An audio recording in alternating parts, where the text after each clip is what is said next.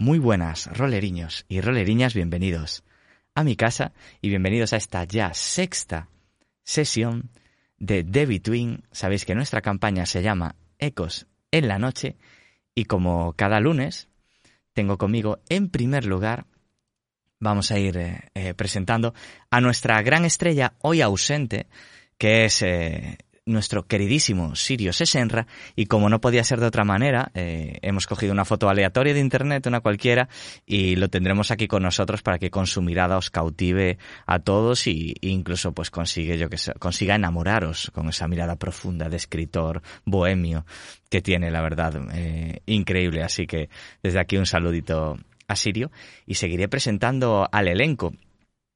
Eh, ya por la derecha, nuestro queridísimo Oscar Peña, experto eh, audiovisual, eh, yo creo que dueño del canal con mayor tecnología en la historia de, de, Twitch. Espero que algún día podáis verla, pero sobre todo nos acompaña con sus grandes narraciones e interpreta al Lord, lo siento que casi se me olvida, Mortimer Preston. ¿Qué tal, Oscarín?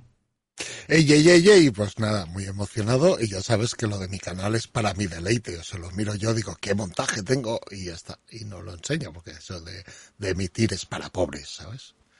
Soy un lord. Completamente de acuerdo, a ver, eso es puro onanismo, así que onanismo rolero, si eso es un, un nuevo término. y, y hablando de rolero, Hoy nos viene con un polo de una calidad eh, excelsa, ¿eh? espectacular, pero lo que más nos gusta es eh, su interpretación que incluso le han dedicado un fan art. Eh, Miguel que interpreta a Connor. ¿Qué tal, Miguel? ¿Cómo estás? Muy buenas noches. Es que mi chica me ha dicho que ya es hora de vestir como un padre. Tengo 25 años, pero, pero bueno, ya es hora de, de, de parecer una persona adulta. Y quería agradecer a Juan Carlos Pérez Marzal, que es el que nos ha enviado la imagen. Y, y, la verdad que da gusto ver que hay gente que le gustan las movidas estas que hacemos. Y, y es una pasada. El, bueno, creo que estáis viendo el dibujo, que es, un, es una chulada. Que está Conor ahí dándole su merecido a ese cerdo nuestro diseñador de fanarts favorito para nuestros corazones y también para nuestra vista, Juan Carlos Pérez Marzal. Un besazo y un abrazo muy fuerte desde aquí. Y bueno, eh, Miguel, vale, échate flores, pero en realidad lo hace porque le gusta mi canal, no por lo que hacemos, por lo que hago yo. Pero bueno, ese es otro tema. Vamos a, a dejarlo estar ahí, ¿vale? Eh...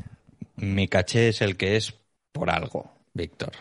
No me pagarías lo que me pagas si no sacases lo que sacas por, por mi actuación.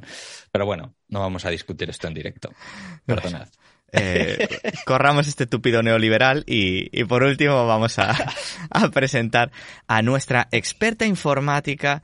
Eh, hoy viene más centrada que nunca, con la cabeza al 100%. Su nombre es Laura e interpreta clara. a Vivian. ¿Qué tal, Laura? ¿Cómo estás? Pues bien, bueno, no vamos a contar aquí penas, pero bien. Intentaremos hacer lo que podamos siempre. Exquisito, todo exquisito hasta ahora. Me gusta, me gusta esa palabra, ¿eh? Voy a empezar a decirla más a menudo. La verdad es que denota, denota. Un besito a Sirio. Un besito para Sirio. Sí, señora. Muy bien dicho. Y sin más dilación, yo creo que deberíamos de, de empezar como siempre con un buen resumen de lo que pasó en la anterior sesión, porque hubo de todo, pero también, por supuesto, saludar a toda la gente que estáis por el chat, a estas 12 personitas, espero que disfrutéis. Y hoy va a ser una partida un pelín más corta, yo creo, pero bueno, nunca se sabe con este grupo. Eh, tal vez una partida corta acaben siendo tres horas. Pero en el último episodio de The Between, si recordáis, habíamos amanecido una vez más en Londres. con un caso recién resuelto, el fantasma de St. James Street, y otro por resolver, que era el de la familia Fig. Nuestra querida Vivian había recibido amenazas, iba a decir veladas, pero no eran veladas, eran amenazas 100% claras contra su persona.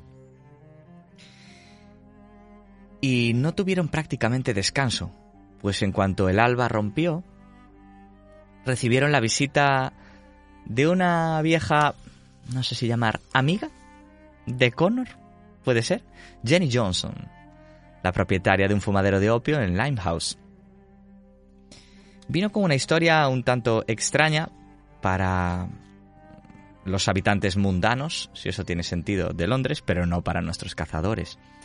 Y es que había tres cadáveres en su fumadero de opio, en su establecimiento, que había estado ocultando de la policía y de la prensa. Y solo podía confiar en Connor y en la casa Hargrave. Estaban completamente exsanguinados. Estaban sin sangre en su cuerpo. Rápidamente saltaron todas las alarmas. Debía haber sido un vampiro. Pero joven, adulto, y no me refiero a que tenga forma de niño o de adulto, sino a sus años, algo muy importante para darle caza. Así es como decidieron separarse para investigar distintos, distintos puntos de la ciudad. En este caso, Vivian y Connor decidieron ir juntos, mientras que Jonathan y Mortimer fueron por su lado a hablar con un contacto, una especie, una suerte de vidente. Fue ahí cuando, para desgracia de Jonathan y Mortimer, supieron que uno de los Fig, concretamente el que tenía un buen gusto por los aristócratas, en este caso su nombre era Obert la cuchilla, ¿verdad? Estaba esperándolos en la casa Hargrave. No tardaron en coger un carromato y lanzarse a defender su hogar. Entre tanto, Vivian y Connor entraron en ese fumadero de opio de Limehouse. Y Vivian tuvo una especie de encuentro sombrío con un tipo grandullón que le dejó un regalo. El diente del que a todas luces ha muerto el detective Pettigrew. También os recuerdo que recibisteis la llamada de su mujer y la tratasteis regular. ¿Mm? Esa, ese fumador de opio os llevó a un sótano, el sótano de ese mismo establecimiento. Ahí empezasteis a investigar los tres cuerpos.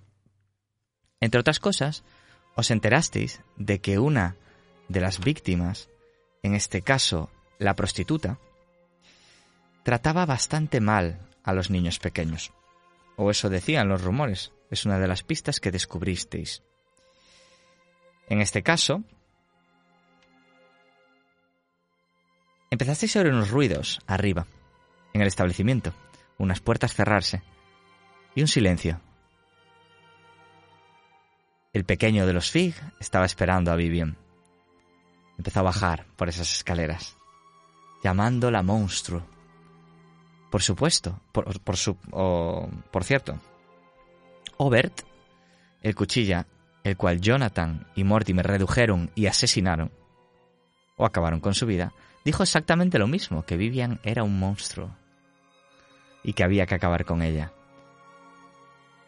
Connor, por supuesto, se interpuso y tras una batalla muy muy justita, con algún cuchillo volando por el medio, consiguió también reducirlo y acabó también con él. Así murieron dos de los hermanos Fig. Pero si recordáis, entre esos cuerpos sangrientos, soltando sus últimos estertores, tuvimos una imagen fuera de cámara en la que Hortensia y el mayor de los Fig, en este caso Titus, tenían una salida algo poco accidentada para vuestro gusto del hospital en el que, estaban interna en, el, en el que estaba internado Titus. Así terminó la sesión y el día iba a empezar el atardecer y la sexta sesión de The Between, Ecos en la Noche.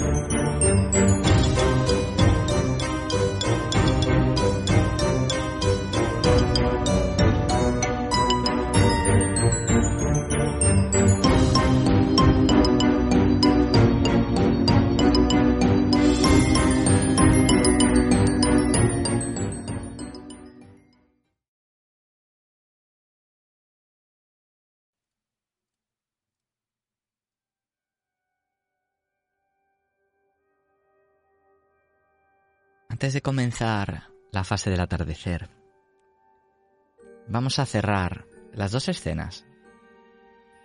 Y las dos se cerrarán con una iluminación muy parecida. La iluminación de las lámparas de gas, de los agentes de policía, llegando a los lugares de la resolución del crimen, vamos a decir así. Una pregunta, Vivian y Connor. Antes de que la policía llegue aquí, ¿habéis ocultado los cuerpos de las tres víctimas o no? Te lo, iba a decir. Eh, yo creo que por, por ayudar a, a Jenny, eh, para que no le caiga un paquetón, porque quizá piensen que haya sido su culpa o lo que sea, le digo le digo a ver si hay algún barril de los que había en el sótano vacíos para, para meter los cuerpos. No y también le problema. pediré y también le pediré a Vivian que se que se limpie un poco.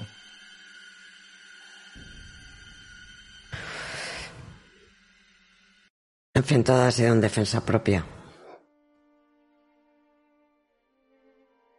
Eso es lo que te escuchamos decir cuando vemos como dos agentes de policía empiezan a tomar nota de vuestra declaración con el cuerpo del joven de los FIG tirado en el suelo, prácticamente agujereado por las balas. Tal vez Patrick solo estaba asustado de ti, Vivian. No sé si tendrá sus razones, pero la tranquilidad en este húmedo y algo terráqueo, si, si eso tiene sentido, repleto de tierra, este sótano, con esos bidones que ahora ocultan los tres cuerpos. Así que dice que ha sido en defensa propia. Por supuesto que sí. Ese hombre vino con la intención de, de asesinarme y... Si no llega a ser por, por intervención del señor O'Sullivan, y la mía propia, no, no sé qué hubiera pasado. Es más, les voy a hacer un favor. Este hombre... Tenemos pruebas de que ha asesinado al inspector Pettigrew, al sargento. En ese momento enarquea una ceja. Este tipo rubio, grande, imponente, pero joven, de rasgos marcados. Sube la ceja. ¿Cómo, cómo ha dicho? Sí, empezó a hurgar en el bolsillito que llevo y le entregó el diente. Me lo entregó como un trofeo. Deberían ir a buscarlo y hablar con su con su viuda. Coge el diente y ves que la mano le tiembla. Está realmente extrañada. Ha, ha sido horrible. Su cara estaba... Bueno. Gracias. Sin duda, este hombre está mejor muerto. Por supuesto que sí. Hemos actuado conforme debía ser. Y saben de sobra que somos colaboradores de Scotland Yard. Últimamente eh, no, no hemos recibido el trato que merecemos. Asiente. Estoy al tanto de sus investigaciones. Sé que están a cargo de esta investigación, así que por mi parte no tengo más preguntas, aunque creo que ya se habrán enterado. Eh, Titus ha logrado escapar.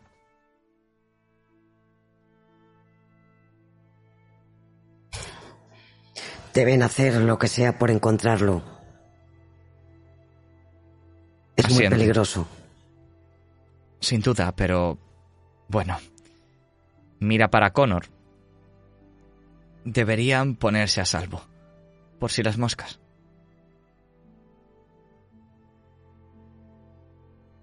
Sí. Pero... ¿Cómo le han dejado escapar? Saben que es una bestia. No había mucho personal. Hortensia... Bueno. Se disfrazó de enfermera. Mató a dos. Lo liberó y... Bueno. Una carnicería. Fantástico. Tenemos dos psicóticos que están deseando darnos caza. Pero puede que nos venga bien. Así no tendremos que buscar buscarles nosotros a ellos.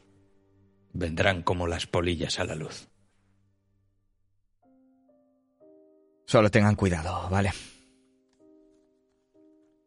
Y ves cómo tendremos. se dirige a, a interrogar a Jenny. Mientras tanto, nos alejamos a otro lugar de Londres, un lugar que ya conocemos, la casa Hargrave. Pero mi pregunta aquí es, ¿las lámparas de gas que veremos, Mortimer, son también de la policía o simplemente sois tú y Jonathan haciendo algo con ese cuerpo?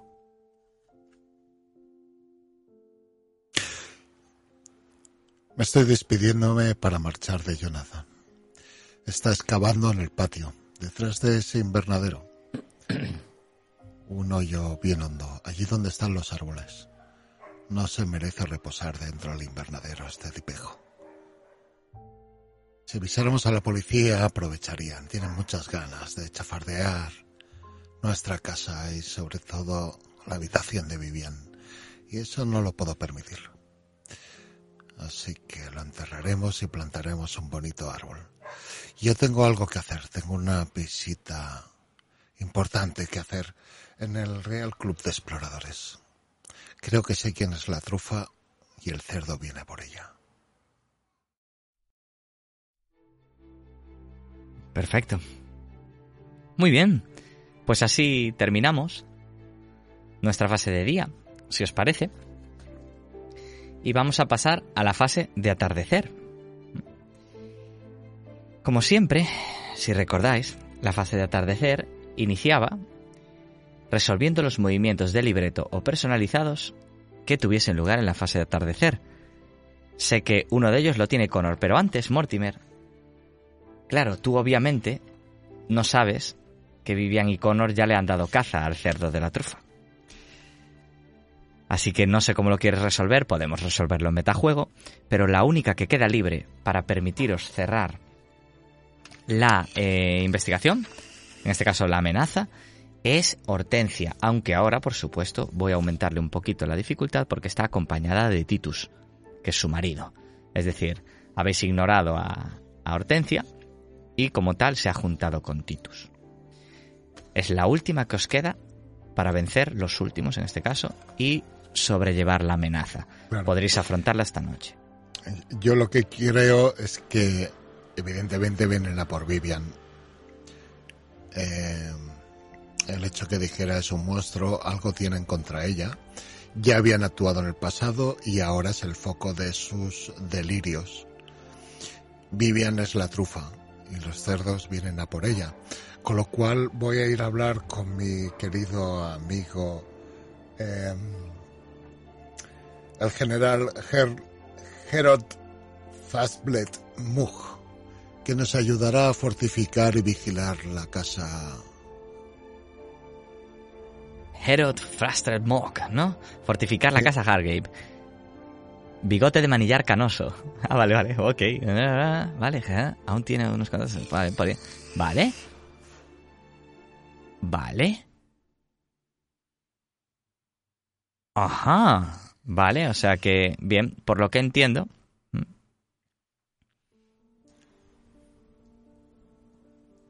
Vale, pues ya vas a tener dos casillas marcadas. ¿correcto? Vale, y, y ya tienes el máximo marcadas. Muy bien. Pues eh, esto va a hacer, en cuanto a mecánica del Bueno, juego. Es que con mi experiencia subí que podía marcar dos casillas más. Excelente, pues aún te quedan dos más.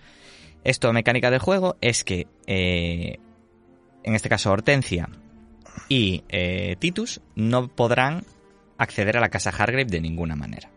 Es decir, el enfrentamiento tendrá que ser fuera o donde vosotros decidáis. Recordad que las amenazas al final las decidís vosotros cómo, cómo sobrellevarlas, ¿vale?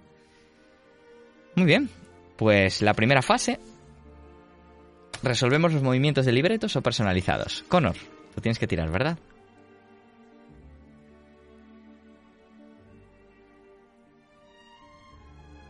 Se ha quedado sin palabras,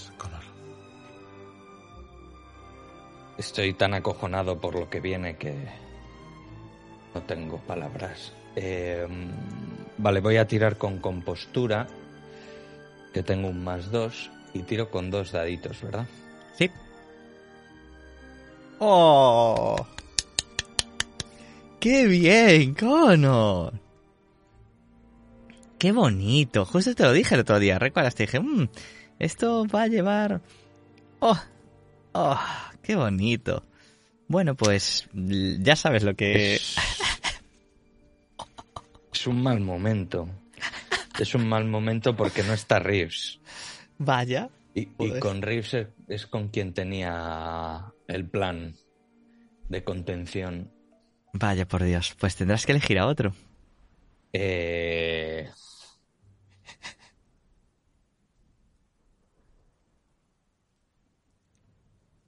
¿A quién, a quién eliges? O, o, bueno, o puedes elegir la primera opción también, ¿eh?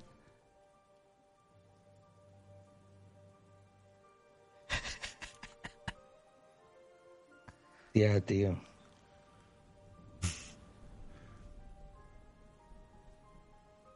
Mientras tanto, Estamos todos preocupados de que a ver lo que pasa, ¿eh? mientras tanto, eh, el resto, ¿tenéis algún movimiento personalizado o un movimiento que tenga No. que ver con el atardecer? ¿No? Eh, Es, es que no sé, no sé exactamente qué es la primera opción. La primera opción, ¿Qué es eso Eh. de que pones en juego el maldito? vale. Eh, Sí ¿Por qué no nos- decirlo, ¿eh? Si no, Puedo decirlo, ¿por qué no nos explicas un poco qué, qué es, a, qué es a lo que te enfrentas? Bueno, yo tuve una experiencia en, en mi pasado que probablemente conoceremos gracias a las máscaras, en las que en la que una un maleficio indio eh, cayó sobre mí. Y ahora eh, digamos que si no soy capaz de controlar la bestia que tengo dentro, pues me convierto en algo así como en un hombre coyote que no es controlable en absoluto. Mm, No es para nada bueno. Quiero decir que la única forma de, de aplacarme es con violencia. No voy a atender a razones ni, ni nada. Por eso con Reeves había, tenía un plan de contención. Wow. Ah. Ah, no. Eh, vale. La primera opción es que retires a tu Vamos a pasar la persona. tarde un poquito rara que me pilla a mí con este hombre. Es que retires el personaje y entra una Claro. amenaza. Vale, eso es lo que pasa. Eh, tendrás que coger un libreto de personaje nuevo. Tampoco es la muerte de nadie. Alguien, alguien que llegue nuevo a la casa Hargrave, tal vez. Y tu personaje pasará a ser una amenaza activa. El maldecido. O, Pero solo esta noche. No, no, para siempre. No, Tendréis que, tendré- puta coña. tendréis que darle caza. No, no, no, ni de puta coña. No. Pues ya sabes, Connor. elige a un compañero. Connor no puede morir. Pues eh, me imagino que Vivian está en, en, sus, apote- en sus aposentos, que es como eh, la zona del sótano y demás. Eh, y me imagino, claro, Lord Mortimer está más ubicado como en la biblioteca, en, en- en el salón, y, y ahí me parece difícil contener, conde- contener mi amenaza. Creo que es más posible que en, lo, en el subsuelo de la casa Hargraves haya quizá algún tipo de, de prisión o... Sí, una especie de calabozo, ¿no? ¿Por qué no hacemos el siguiente paso? parecido. ¿Por qué no hacemos el siguiente paso y de paso ya describimos este lugar? Y porque esta escena va a ser potente, ¿vale? Entonces es mejor prepararla bien y luego yo os dejo interpretar. Sabéis que el siguiente paso es una pregunta para trazar la escena sobre la casa Hargrave, que a veces la hacemos un poquito antes, a veces la hacemos un poquito después, etcétera, etcétera, ¿no? Vale, pues yo creo que es el momento de que la, de que la hagamos. Las estancias que nos quedan. Hasta ahora habíamos visto la sala de música y el invernadero, ¿verdad? Bien, pues ahora nos quedan. Ahora mismo os diré. Podéis elegir el vestíbulo, la sala de los trofeos, la sala de mapas, el comedor, el salón, la biblioteca, los jardines, el salón de baile, la cocina, el sótano o los aposentos del servicio. Yo creo que el sótano. Yo creo que el sótano eh, puede, puede ocultar algún, alguna forma de detenerme. Sí. Muy bien, pues antes de que interpretéis, ¿me ayudáis un poquito a describir el sótano? Os echo una mano, ¿vale? Dejadme tomar notas que después se nos va la. se nos va el tarro. Sótano. Vamos a trazar la escena. Vamos a describir juntos este lugar y luego ya interpretaréis incluso los tres, ¿vale? Aunque sea centrada en Vivian y Connor, Mortimer puede aparecer en cualquier momento. Claro. Muy bien, tracemos la escena.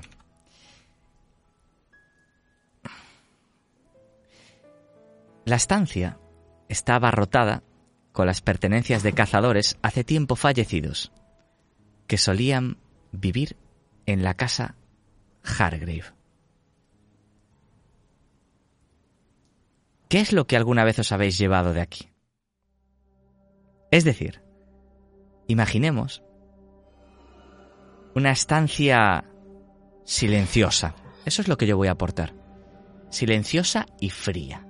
De piedra. Repleta de todo tipo de cachivaches, armas, trampas.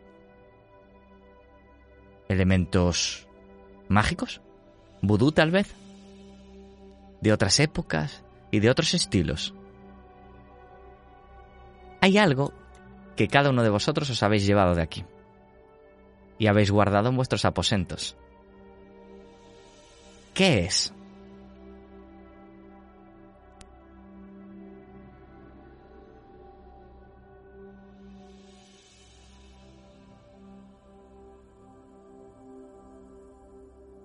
Yo he bajado mucha- muy pocas veces a- al sótano, sobre todo porque Vivian lo tiene monopolizado. Eh, desde que, sí, desde que, desde que bajó esas escaleras y cerró la puerta delante de mí y dijo, es mejor que no bajéis aquí por un tiempo. No lo entendí muy bien, pero la respeto. Pero alguna vez bajé en el pasado. Hay la casa Har- Hargraves, eh, probablemente eh, la gente que lo vea lo vea como una casa contemporánea de construcción actual, pero, pero la historia de la casa Hargraves es muy antigua. Eh, por la naturaleza de las cosas que pasan en esta casa, se ha destruido varias veces.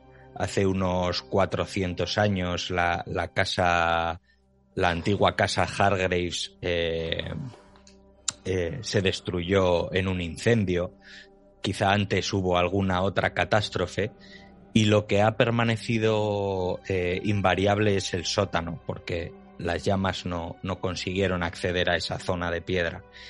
Por lo que entiendo que el sótano está construido de una forma primitiva, porque tiene mm, muchos más años que, que lo que se puede ver de la, de la casa Hargrave.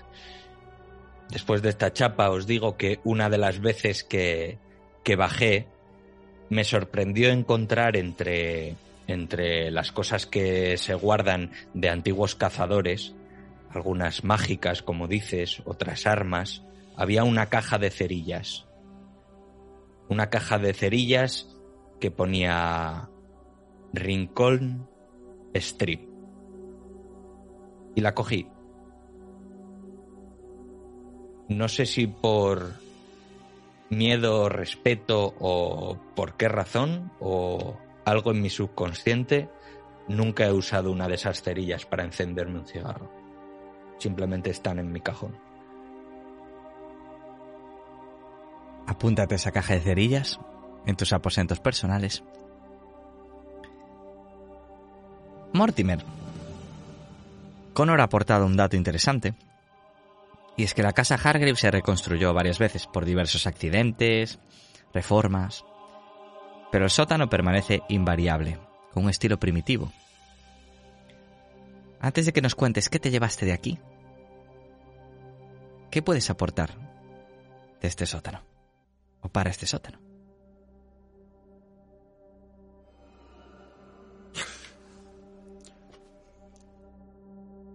Hay salas ocultas.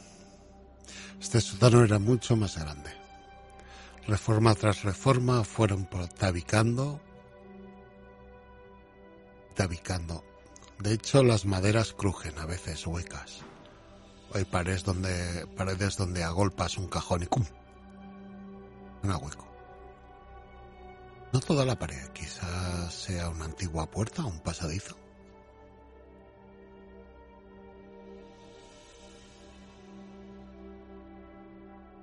Me gusta. Salas ocultas. Paneles que crujen. Que parecen tener algo a través. O verse algo a través, mejor dicho. ¿Y qué encontraste aquí? Exactamente. ¿Qué es lo que te llevaste de aquí? Vine a buscar un manojo de llaves. Hablamos de salas ocultas. Una mañana me levanto y veo una puerta en mi pasillo que no debería de estar. Dicen que hay una puerta, hay una habitación oculta en esta casa que solo se puede ver. La noche de luna llena si es día 13. Pasa muy raras ocasiones. Y por la cerradura, su forma peculiar, así ovalada, con un circulito una media luna grabada, recordé esa llave. Bajé corriendo al sótano buscando entre cachivaches. Al final encontré ese manojo de llaves. Cuando subí arriba, el sol ya despuntaba por las ventanas y esa maldita puerta no estaba. Quizá creo que lo soñé Estoy convencido de que esa puerta existe y algún día la encontraré y la podré abrir. Exquisito. Vivian, ya casi tenemos dibujado este sótano al completo para que puedas tener esta escena íntima y, y bonita con Connor. Un sótano de piedra, frío, silencioso y primitivo en ciertos aspectos, lleno y repleto de pertenencias de antiguos cazadores. Nunca fue tocado arquitectónicamente y hay distintas salas ocultas. Incluso la leyenda dice que hay una habitación que solo el día 13 con luna llena podrá verse. ¿Qué puedes aportar de este sótano antes de decirme qué cogiste para ti? El sótano Ciertamente lo ha monopolizado Vivian. Eh, efectivamente era, em, bueno, en tiempos remotos se utilizaba como calabozos y de hecho hay dos. Uno es el que Vivian se apropió, donde puso su laboratorio, eh, el más grande cogió, la estancia más grande y Allí se trajo todo sus, su, su, equipamiento y ahí es donde trabaja todas esas noches y donde prácticamente vive. Casi es más su aposento este que el de arriba. Y luego hay otro, otro calabozo más pequeño, del cual tengo yo las llaves, y donde encontré un, un cráneo que nunca he llegado a saber de quién era. No sé si era de un cazador, creo que no porque estaría encerrado, pero he intentado mediante dibujos y mediante ese ectoplasma formarle el rostro de la persona que estuvo ahí y recubriéndolo de piel y algunos injertos, tengo tengo una idea aproximada, pero por ahora es solo un boceto. Un Ese calabozo, sí, Sigue, sigue. sí, ese calabozo puede servir para retener a alguna persona que haya que tener retenida. Excelente. Pues yo creo que ya todos tenemos este sótano en nuestra mente. Llega el anochecer. El sol ya prácticamente se ha marchado, perdón, el atardecer. Y ahora es momento, Connor, de que interpretes lo que va a pasar, porque creo que te vas a perder esta fase de noche, mientras que uno de tus compañeros... Ah, no. Yo creo que sí. A no ser que no consienta, claro. Estás muteado. Está murmurando. Es exquisito. La condición dice que eh, que puedo pedirle ayuda a un compañero y si consiente, eh, pues no podemos desencadenar movimientos. Correcto. Y dice, deberás narrar escenas que muestran cómo se controla al personaje maldito durante la noche. O sea, que quizá pueda controlarme. Claro, yo dije que no, podrá- podrás tener fase noche, es lo que te dije. Es decir, vamos a narrar en los interludios, que nos vais a ayudar como siempre, pero mientras Mortimer hace acciones, vosotros narráis cómo vais pasando ese control. Va- vais a tener cinco fases para narrarlo. Así que simplemente eh, hacednos una introducción a esta escena y luego la iremos narrando. No os preocupéis. Eh,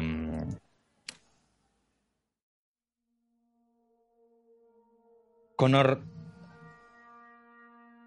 estaba en la ventana, como siempre, fumando. Y empieza a ver cómo el sol se pone en, en esa sucia Londres. Apura el cigarrillo. Sabe que no queda demasiado para el momento. Lanza el cigarrillo Recuerda que Lord Preston le ha dicho mil veces que no los tire al jardín y se arrepiente de haberlo tirado. Lo mira desde arriba. Dice, bueno, mañana, mañana lo cogeré. Y sale a paso rápido hacia su habitación. Prepara su habitación como de costumbre. Abre el armario de par en par. Deja a la vista el vestido de su, de su amada. Se sienta delante en una silla y empieza a notar los embates. Se le empiezan a erizar los vellos de los, de los brazos. Ya lo ha experimentado suficientes veces como para saber dónde está el límite, hasta dónde puede controlar y hasta dónde no. Bien, todo va bien. Se me los pelos. Lo sujeto. Pienso en Marta. Vamos. Vamos. Venga. Empiezo a respirar más fuerte. Sonidos guturales empiezan a salir. Vale, todo controlado, como siempre. Como siempre. De repente empiezo a notar los latidos del corazón de Lord Preston. No, esto... Esto es demasiado lejos. Esto... Identifico el olor del opio desde el otro lado de la ciudad, en el fumadero de Jenny. Huelo a Jenny. Los latidos de Vivian. ¿Y qué, qué cojones es esa? ¿Hay otros latidos? ¿Con Vivian? No, no puede ser. Estoy demasiado lejos. Estoy demasiado lejos. Esto no va bien. De repente, mis ojos empiezan a ver en colores primarios. Estoy demasiado lejos. Jonathan, me levanto. Tengo que buscar a Jonathan. Salgo, salgo corriendo. Recuerdo que Lord Preston ha dicho que Jonathan ha salido, que necesitaba descansar y airearse. No puede ser, hemos, hemos planificado esto mil veces. Pienso en Vivian. en ese sótano, en esos calabozos que alguna vez he visto. Voy corriendo hacia la puerta y me paro. Vuelvo a oír esos dos latidos al otro lado de las escaleras. ¿Dos latidos? No, no puede ser. Abro la puerta y veo las escaleras. Creo que la ocasión merece una reprimenda de Vivian. Es importante que me ayude. Y miro hacia, hacia abajo de esas escaleras. Aun estando en el sótano y el sonido siempre provenir amortiguado, noto unos sonidos fuera de lo normal. No son un- los sonidos de, los portazos famosos del señor O'Sullivan, ni el sonido del bastón de tanto de Lord Preston o de Jonathan. Y abro la puertecita del ventanuco que hay en mi sótano. Empiezo a ver una... Es un... ¿Quién es? Ves las escaleras oscuras que suben hacia arriba. Lo siguiente que oyes es una mezcla entre un aullido, un gruñido y un alarido. Mitad hombre mitad bestia. El Lord Preston probablemente pueda oírlo también. Y seguido a ese sonido que te hiela la sangre, oyes como algo baja por las escaleras. Y me estrello contra la puerta. Ves mi ojo por la mirilla en la que estás mirando y está completamente oblicuo. Retrocedo uno- un paso, sobresaltada.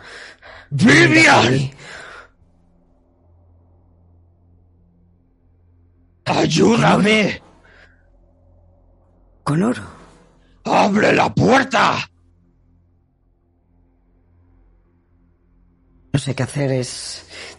Su voz suena violenta, pero es Connor. Intento mirar ¡Ya os será tarde! Cierro la portezuela y cojo cojo una jeringuilla que llevo que, que tengo en encima del de la tabla de trabajo. Es ese nuevo medicamento que el profesor Wright está experimentando, pero está dando muy buenos resultados. Tranquiliza mucho a la gente. Así que conforme abro la puerta, Vas a notar un pinchazo. Según abro la puerta, según abres la puerta, la empujo con total violencia y probablemente te, te, te eche al suelo. Bueno, pues desde el suelo espero poder tener un brazo fuera para podértelo clavar. Recortada, recortada a la luz, a la poca luz que entra por, por las ventanas altas que dan al jardín, ves la silueta de Connor. Lo que pasa que ves que mis piernas están dobladas hacia el otro lado. Mis rodillas parece que, que se, que se doblasen en, en, en dirección contraria. Y es como si mi caja torácica se hubiese hinchado. ¡Encadéname! Tiemblo ante tal bestia. Sí. Me levanto, intento moverme, intento zafarme. Y cojo cojo las Te- llaves puedes, que llevo. Puedes clavarme, puedes clavarme la aguja si quieres, ¿eh? La puedo, tengo el brazo. Pues en el momento que acaba de decir esa frase, zas, notas ese pinchazo. Bueno, no sé si lo notarás bajo esa, esa piel tan dura, pero espero que esa aguja sea lo suficientemente larga para, para atravesar esa piel mm, de animal. Y fundimos en negro, si me lo permitís, con esa aguja. Y pasamos a escuchar un silencio y el crepitar de un fuego. Unos hielos golpeando una copa. Y la oscuridad se deshace para mostrarnos una chimenea.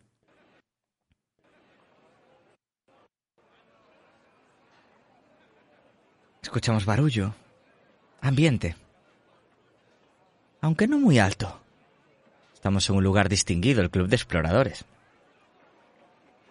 Dos sillones, tapizados de una manera algo hortera. Y una mesita de madera separándolos. A un lado está sentado nuestro querido Lord, Mortimer Preston.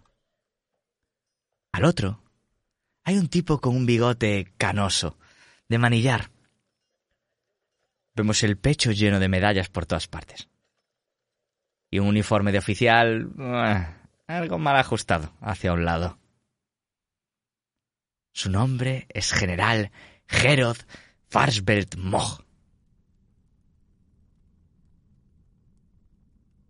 Que bebe de su copa un bourbon. Por supuesto, de importación. Le da la vuelta al bigote. Así que me ha dicho que necesita ayuda, señor Preston. Ya sabe que no soy un caballero de pedir. Pero últimamente nuestros trabajos por esta ciudad nos están enfrentando a problemas bastante serios. El hecho de que nos acechen en nuestro hogar posibilita de que sigamos haciendo nuestro trabajo. Bueno, no lo imposibilita, pero lo dificulta. Ya me entiende. Mm, entiendo, entiendo. Le da otro sorbo a la copa. ¿Y qué es esta vez? ¿El Bigfoot? ¿Tal vez la Santa Compaña? no, ojalá. Son unos locos que comen carne humana. Sí, aquí en Londres. Los cerdos se hacen llamar. Ah, ves que le cambia la cara. Y pensaba coger un tentempié que acababan de traer ahora. Y ves que le iba a echar la mano y, y para un momento y solo se la lleva a la barriga. Vaya, eso no pinta bien. No, la verdad es que no.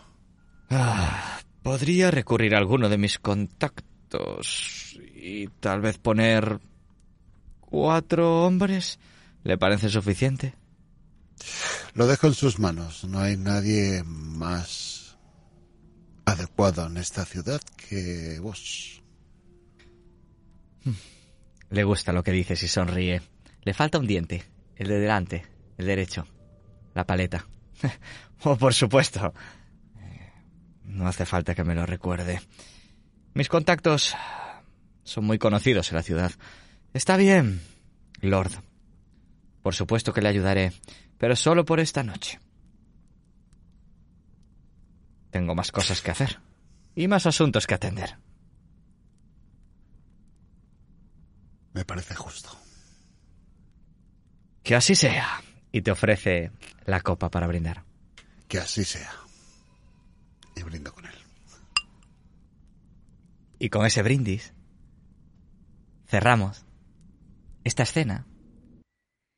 Y es el momento de que te haga a ti solo la pregunta, Mortimer. Luego reiniciaremos la fase de noche, probablemente el próximo día, puesto que tú tienes derecho a dos, que habías invocado la otra vez, gracias a ese conductor. Por lo tanto, vamos a permitir, gracias a tu acción, que Vivian y Connor sí tengan fase de noche, la segunda. Pero lo que pasará ahora es que, como siempre, narraremos los interludios, y mientras Mortimer nos narra qué hace esta noche, intercalaremos escenas de Vivian y Connor, cómo van avanzando en ese control, ¿vale? Hasta que lleguemos al quinto punto del interludio, y ahí cerramos y acabamos la sesión de hoy. ¿Os parece? Mortimer, ¿cuáles son tus planes para hoy? Voy a recordarte un poquito cómo estamos. Tenemos dos amenazas en juego. Una que prácticamente no han investigado tus compañeros. Han conseguido solo una pista. La pista era la historia de que la prostituta que había muerto, cuyo nombre os lo recordaré, es Charla Bell, no era, no trataba muy bien a los niños. ¿Mm? Y por ahora no teníais más, falta mucho por investigar. Pero por supuesto sabéis dónde se encontró a cada uno de ellos. Charlabel fue encontrada en un callejón tras la escuela Limehouse. Era una joven madre. Y perdón, la prostituta se llamaba Soft Jimmy, que me había equivocado. Soft Jimmy, Jimmy fue hallada en un oscuro rincón del fumadero. La segunda joven fue una madre, Charla Bell, encontrada en un callejón tras la escuela Limehouse. Y la tercera fue un marinero chino, Sao Donggai, descubierto en el exterior de un pub cercano al embarcadero de Regent's Canal, el Dog and Whistle. Podrías investigar cualquiera de esos dos sitios, la escuela Limehouse o el, eh, el pub Dog Eye Whistle, y avanzar un poco en esta investigación. O podrías tratar de dar caza a los FIC. Tendrías que responder a la última pregunta de complejidad 3 y teníais, si no recuerdo mal, tres pistas. Correcto. Tendrías que tirar con más cero, arriesgándote a ello. ¿Vale? Esas son tus dos opciones ahora mismo. Eso, o si no quieres avanzar en ninguna, puedes avanzar un poquito en la mente maestra. Aunque os recuerdo que para la mente maestra tenéis la fiesta dentro de dos días, día y medio. Así que tú me dirás qué va a hacer Mortimer en esta primera fase noche, que este, excepcionalmente, gracias a Mortimer, tendréis dos. Creo que voy a indagar en el pub. Son una buena hora para ir a tomar algo. Y la gente empieza ya a estar un poco bebida y chisposa y se le suelta la lengua. Más si les invitas a una copa de algo bueno. Exquisito. Me parece una muy buena idea. Además, como el día fue bastante peligroso para ser una, para ser una sección de día, eh, rebajaré un poquito la, peligrosidad de este. Si eres inteligente en tus movimientos, muy probablemente no, no, tengamos que enfrentarnos a nada muy grave. Al final, un puff sigue siendo un puff, más allá de sus peleas y de, y de estas historias, ¿vale? Muy bien. Vamos a ser relativamente ágiles, ¿vale? Más ágiles de lo que éramos como somos tres. Vamos a ir interludio, acción de Mortimer, un, vistacito de lo que hacen Vivian y Connor, otra vez interludio, un vistacito de lo que hacen Vivian y Connor, así rapidito, y, y en, más o menos, a ver si entre media hora o así, damos hecho esta fase. ¿Os parece, chicos? Vale. Muy bien, pues vamos a ver qué interludio nos toca hoy. Nunca me los preparo, así que ya sabéis, os pondré en Zoom, yo lo introduciré. Y hoy, como somos tres, pues, eh, bueno, somos cuatro en realidad, pero yo no quiero cerrar el interludio. Así que lo cerraréis vosotros. Uno de vosotros tendrá que repetir para cerrar el interludio. Yo no quiero, no quiero entrometerme aquí. Vale, pues vamos a ir al tercer interludio, el que sea, sea como sea. En este caso, la Londres Nocturno, aquí está. Muy bien, pues tenemos. Jugamos en el primero, si os acordáis, una noche en el Gran Guiñol, El hijo del panadero, aquella, aquella obra de teatro. Después, jugamos la lectura del tarot de la señorita Lydia Wainwright, en la que una joven que eh, se había enamorado de Olimpia Chimeneas, eh, al final pues querían casarla con otra persona y estaba buscando la manera. ¿Recordáis? Pues vamos con la tercera. La tercera es el turno de noche en el Saint Thomas.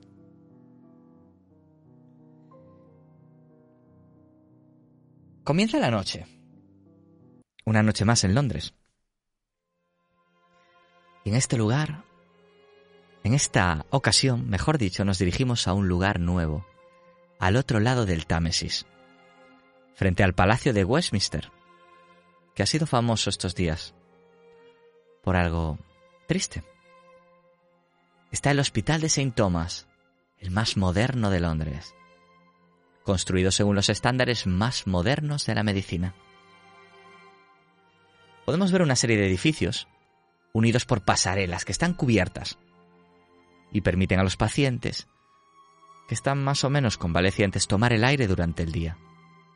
Sin embargo, de noche, que es lo que nos ocupa, un grupo muy reducido de personal hace lo que puede contra la enfermedad, los accidentes y la violencia que acechan en la oscuridad.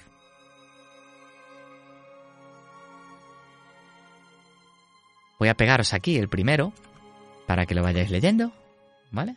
Sin prisa. Y en este caso, si no recuerdo mal, vamos a empezar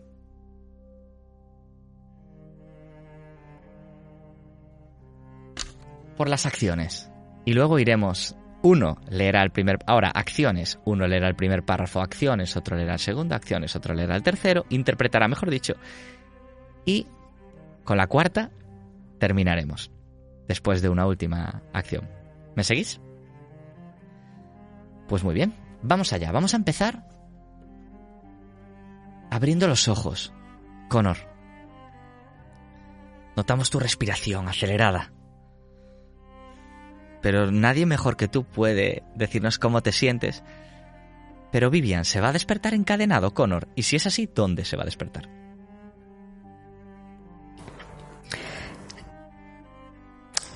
No está dormido del todo porque la, inyección que le, que le he administrado mm, para un organismo tan tan fuera de lo común, supongo que lo va a dejar eh, adormilado lo suficiente como para, para intentar que se ponga en pie y con ayuda dirigirlo hacia el calabozo que está al lado. ¿Puedes, Conor? Noto que pesa. pesa mucho. Antes de eso, me estás observando. Estoy tendido en el suelo. El choque de. El choque de la primera. Del primer camino de, de esa sustancia que me has eh, inyectado a través de todas mis, mis arterias me ha, me ha choqueado. He caído en el suelo y estás observando mi cuerpo.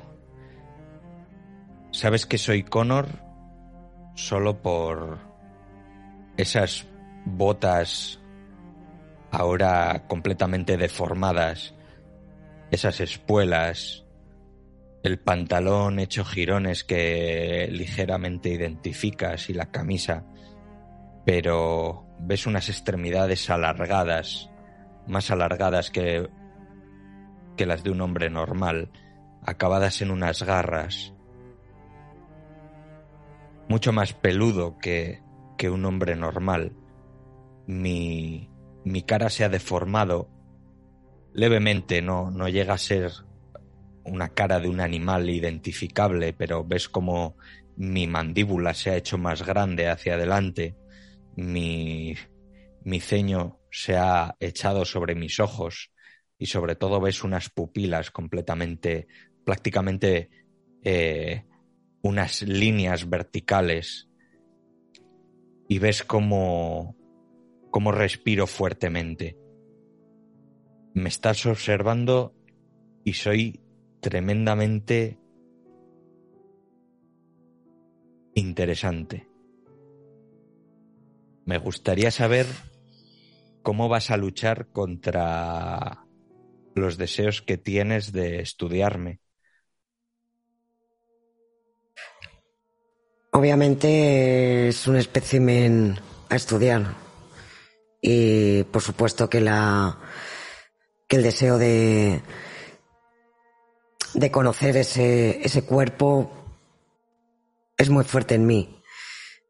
Por otro lado, no sé hasta qué punto puede llegar a perder la racionalidad y atacarme.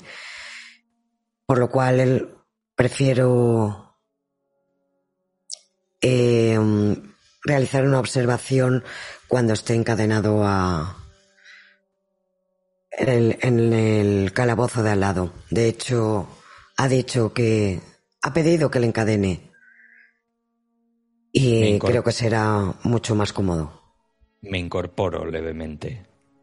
Eh, encadéname. Estoy aturdido, pero logro levantarme renqueando.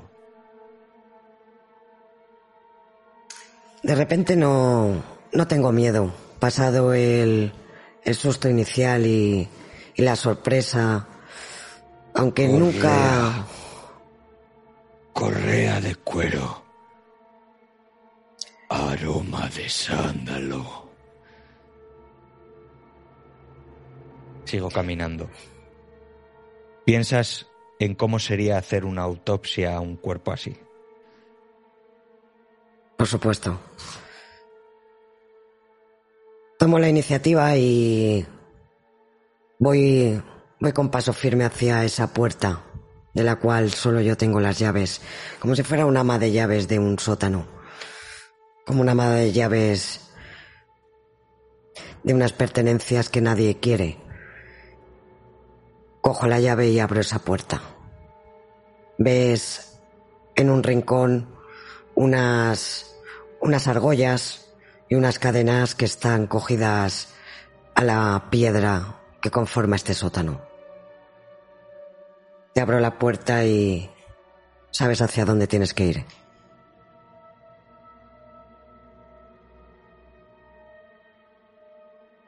Cuando paso por delante de ti, huelo a animal, pero a, a- huelo a cuadra, huelo fatal.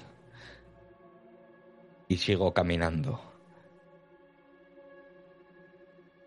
y te diriges a tu destino. Y mientras escuchamos tus pasos pesados, también escuchamos los pasos, aunque algo más con chapoteo, de Mortimer Preston, mientras se dirige al The Dog and Whistle. Mortimer. La lluvia es fina, pero de esta lluvia que moja, que se te cuela por el cuello. Y te dan escalofríos. Caminas por esos callejones de Limehouse. Te cruzas con algún pordiosero en la calle, pero no se atreve ni a pedirte limosna. Eres un tipo destacado, se nota a cada paso. Hasta que por fin cuando giras uno de los callejones, puedes ver el puerto, el muelle más bien,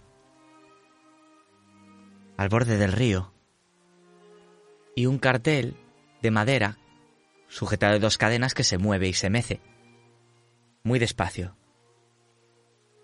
The Dog and Whistle. Fuera, en la puerta, está fumando tabaco de liar. Una mujer. Tiene el cabello gris, desaliñado. Está como envuelta en una manta, con la otra mano que tiene libre. Y le da caladas muy duras a ese tabaco mientras, en la repisa del ventanuco, tiene su bebida, una cerveza. Le queda muy poco, le da un trago. Apoya el pitillo, sorbe y vuelve. Y cuando te ve llegar, sonríe. Se le iluminan los ojos.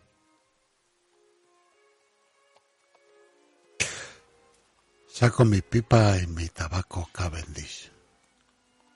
El aroma inunda a todo mi alrededor. Es ideal para una noche de lluvia. Una vez llena la pipa, le ofrezco un poco por si quiere hacerse Cuando le ofreces ese... Le ofreces el tabaco picado, ¿no? Entiendo. Sí, Ella ya, ya no podía abrir más los ojos y os los abre un poco más.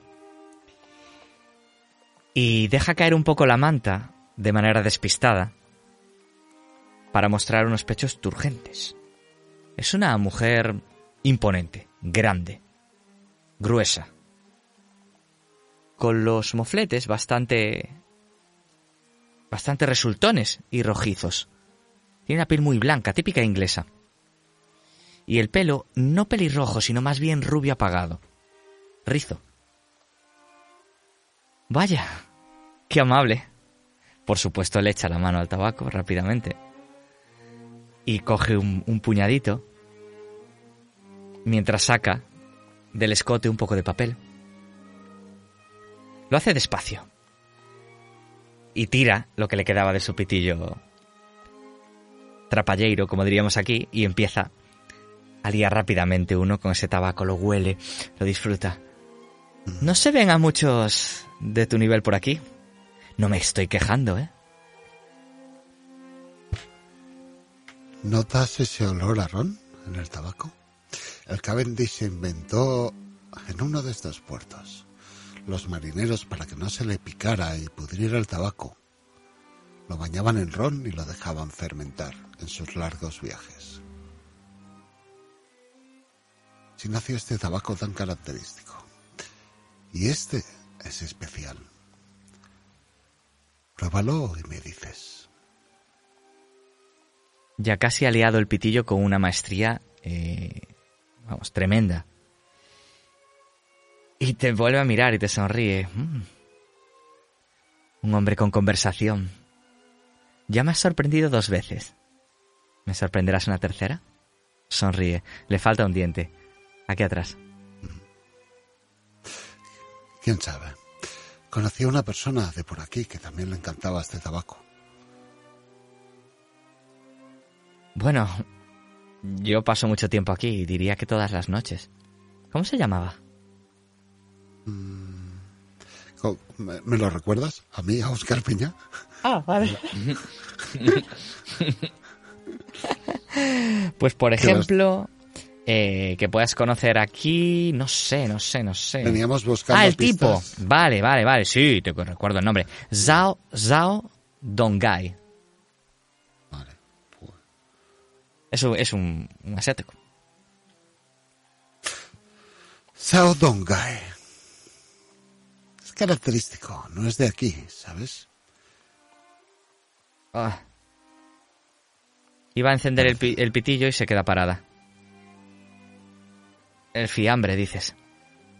Le ofrezco fuego. Con una cerilla. Le da una calada y cuando echa el humo ves como los ojos se le empiezan a echar para atrás, casi en blanco, del placer. Oh, es bueno. El mismo, ¿qué me puedes decir de él?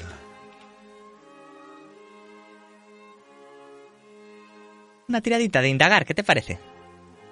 Mortimer, con presencia, por supuesto. Esto... Vamos, estás imponiendo aquí como un campeón.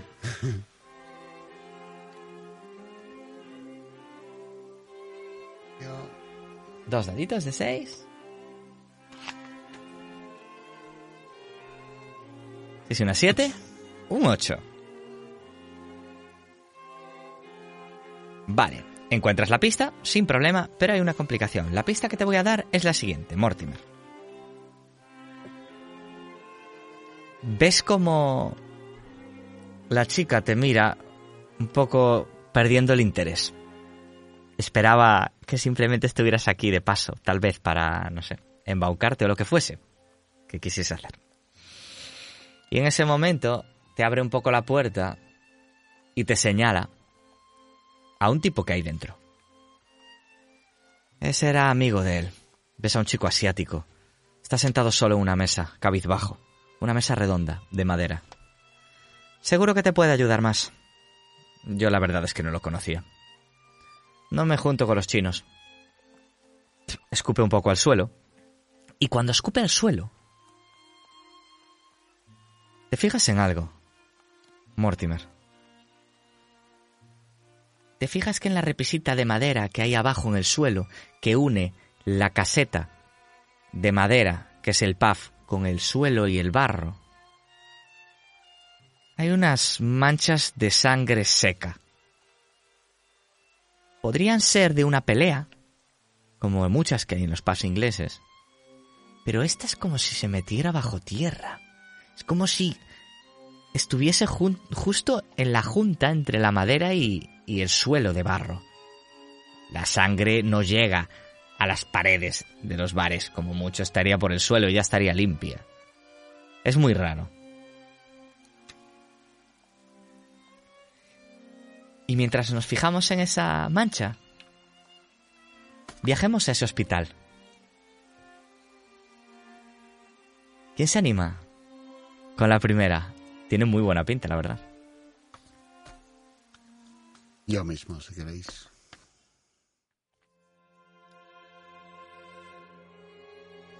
Vemos una mujer con ropajes viejos y gastados, pelo deshilachado y llueve mucho, y golpea una puerta insistentemente.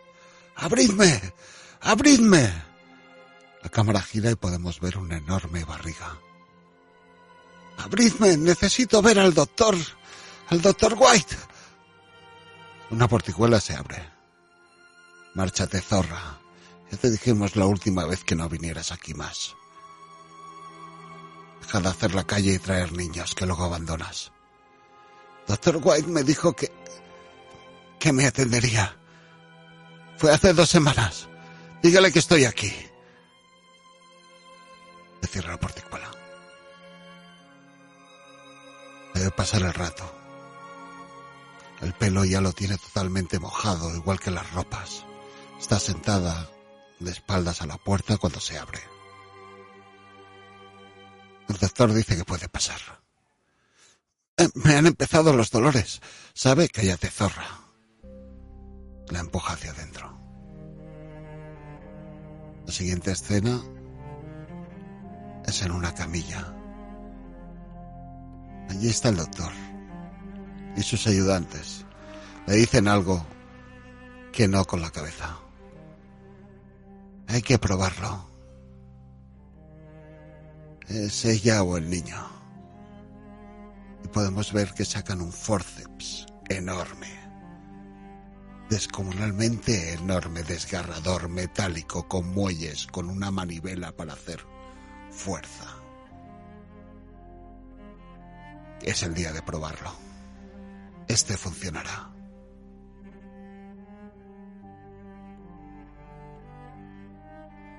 Fundimos en negro. Escuchamos ese sonido metálico del forceps. Cerrándose, tal vez chocando. Las bocas.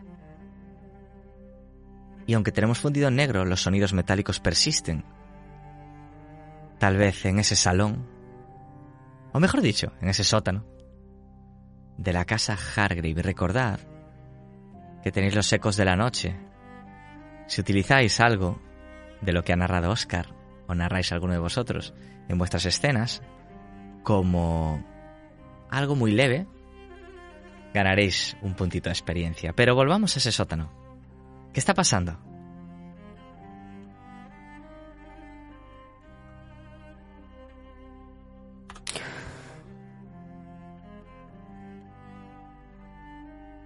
Vas a tener que encadenarme. Me he puesto al lado de las cadenas, pero casi no puedo levantar los brazos.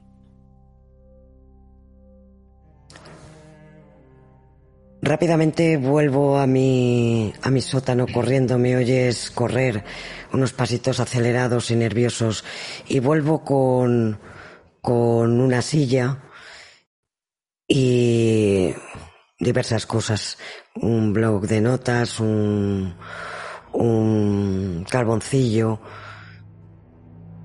otro, una luz, un candil y me pongo a tu lado me subo a la silla para encadenarte los brazos en alto, porque tu estatura es muy superior a la mía, por supuesto no, no llegaría. Y también te encadeno los tobillos a los grilletes del, del suelo. Prepara te observo. una escopeta. Si lograse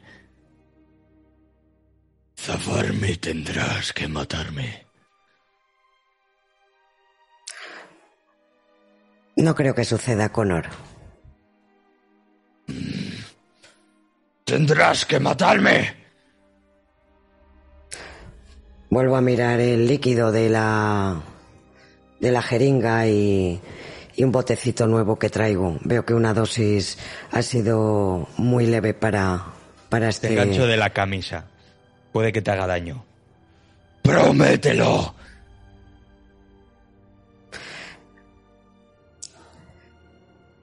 No digo nada y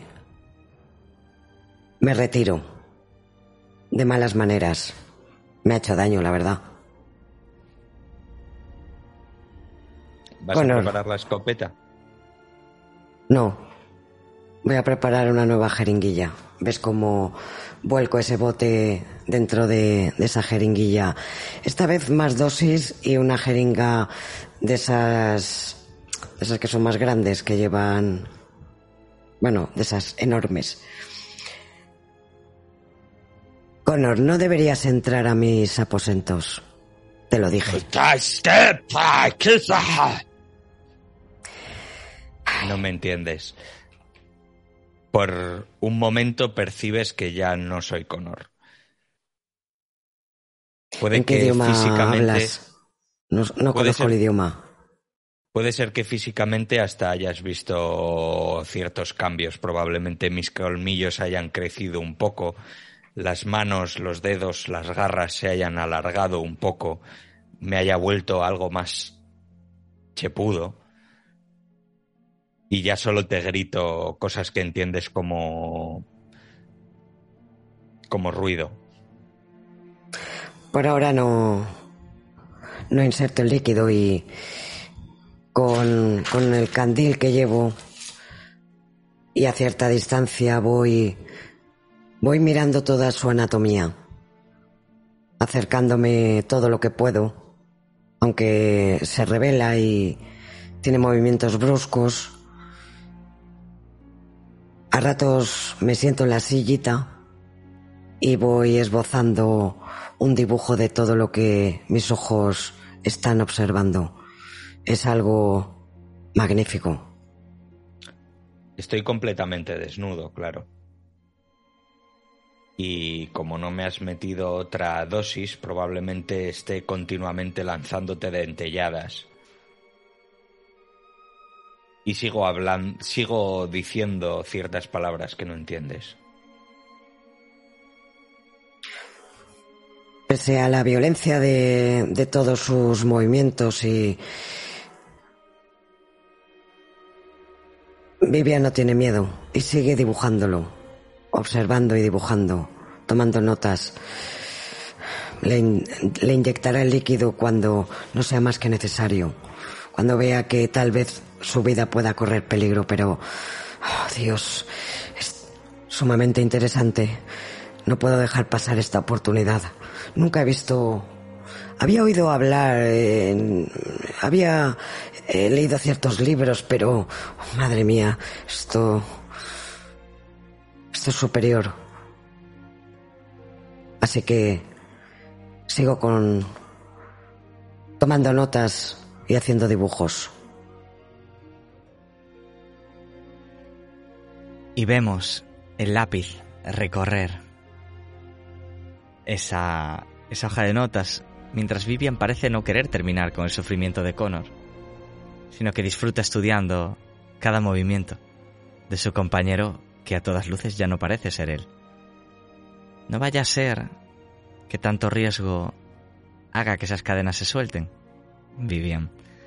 Pero, Mortimer, volvamos a ese Dock and Whistle. ¿Has entrado dentro? He entrado dentro. He pedido dos copas del mejor ron y me he sentado con ese marinero. Le estoy dando un poco de cháchara. Estamos hablando de los 50 bramantes en mis expediciones. Y le hablo de esa historia que cuentan en esas latitudes que los marineros que caen al mar y no son ajusticiados quedan como almas perdidas en el mar buscando de que alguien les haga justicia. Parece ser que él también ha escuchado hablar. Yo hasta los 60 rugientes, más allá de los bramantes. Marinero hecho y derecho.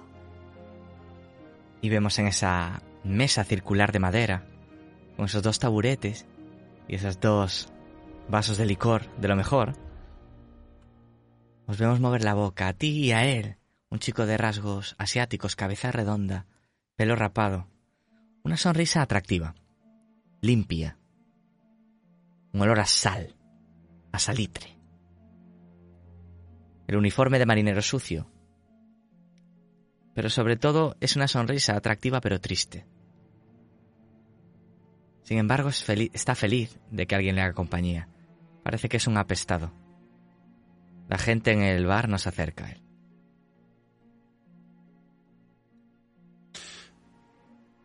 Llegado el momento le saco el tema. Me preocupa mucho que Sao Dongae sea otro espíritu errante de los 50 bramantes. En ese momento notas que estaba jugando con algo en la mano.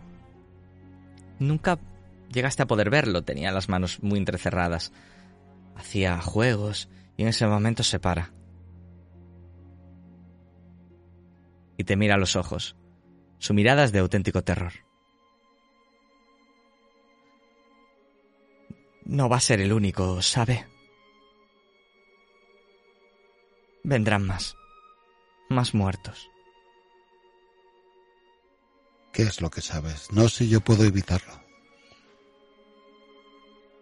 Vamos a indagar. Ujú. Ahora con razón. Con razón, que es mi fuerte. Pues venga, ánimo.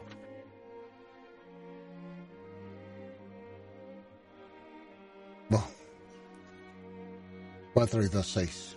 Es muy fuerte, pero este ron me está nublando la... bueno. Podría gastar una máscara para subirlo de, A de 7-9. ser un fracaso a 7-9. Ujú. Correcto. supuesto. Pues gastaré una máscara. Pues ponte una máscara. En este caso, cuando tú le dices eso, puedes ver con lo que está jugando. En ese preciso instante. Es una especie de barquito vikingo. De madera. Pequeñito. Como si fuera un juguete. Lo pone encima de la mesa. Esto estaba en el camarote de Sao.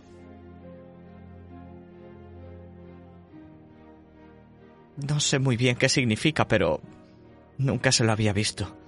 Él no talla estas cosas y parece un juguete. No me cuadra con él.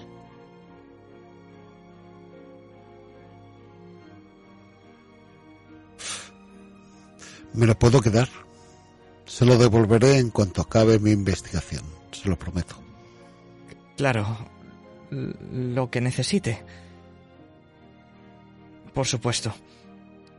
Le parecerá mentira, pero este juguete corrobora alguna de mis teorías, ¿sabe?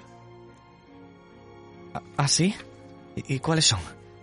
Mm, no puedo compartirlas. Evidentemente, el rumor correría y entonces el posible sospechoso se ocultaría.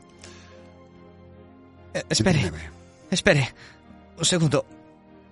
Cu- Cuénteme lo que, lo que, lo que cree y yo le contaré algo más. Se lo prometo.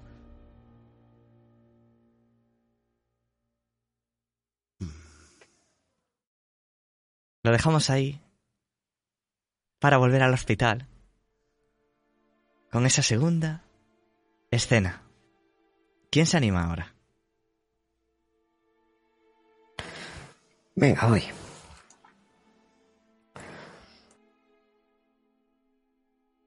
La sala de operaciones es. es dantesca. eh. La escena, eh.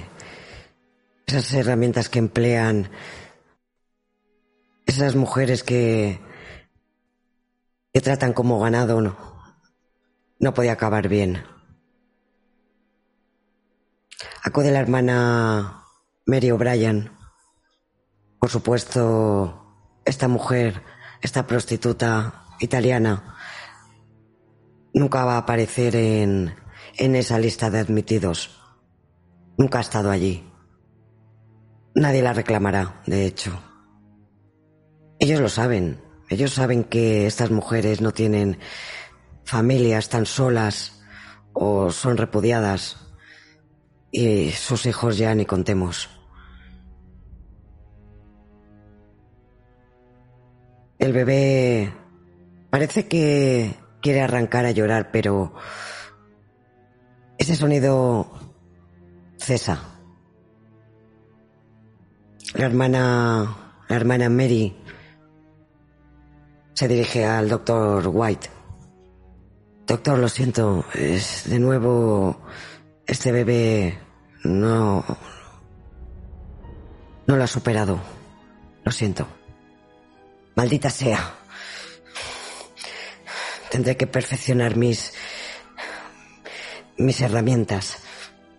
En fin. Bueno. Haga usted lo que deba hacer. Déjelo por allí.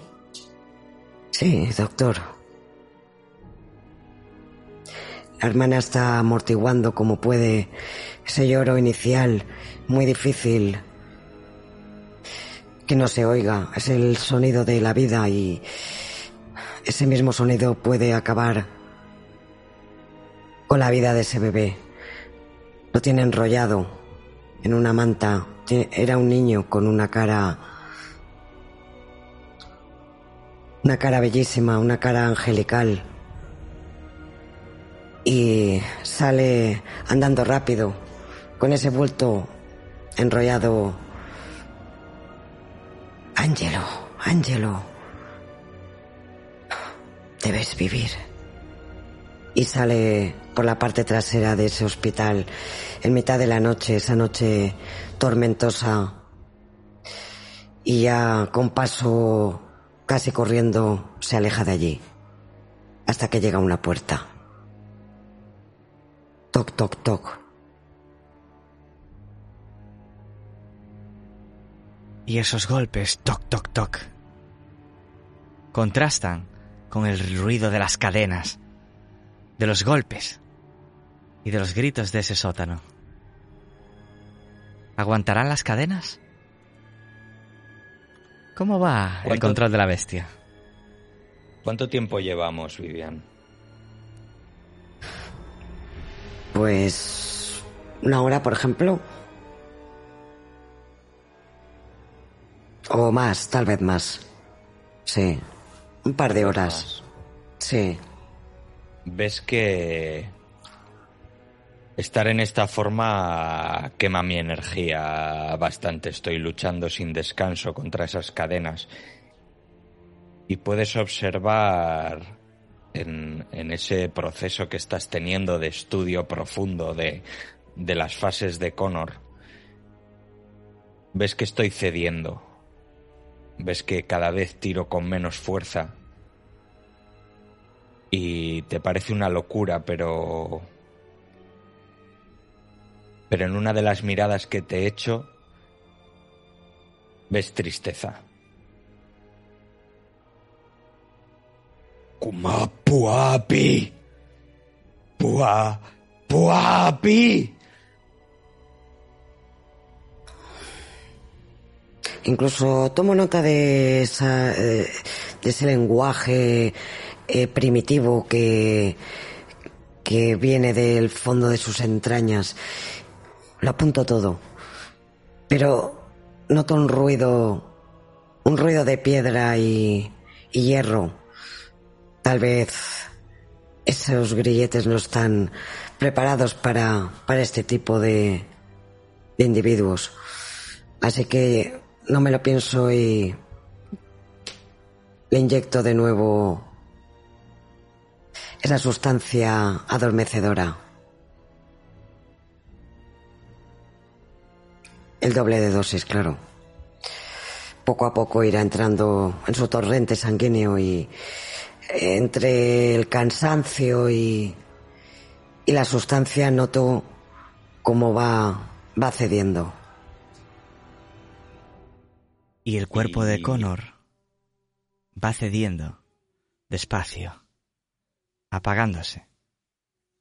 Como se apagan poco a poco, los candiles del Dog and Whistle. Cada vez se acerca más la hora de cierre.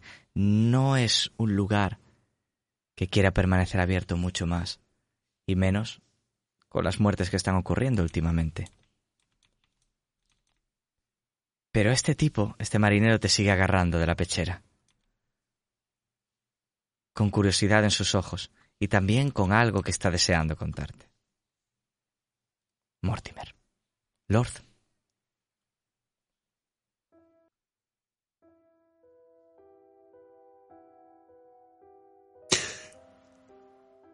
El causante de esta muerte no es solo una muerte, son varias.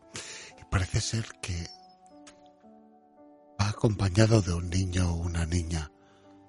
O quizá sea el mismo niño o niña, un hijo de la calle de esos que todo el mundo olvida, un hijo de la calle de cualquiera que nace en un callejón y es abandonado en la puerta de cualquier casa. De esos que aprenden a sobrevivir de cualquier manera. Y que pasan a través de todo el mundo ignorados como si fueran un fantasma, como si fueran un espíritu de los bramantes.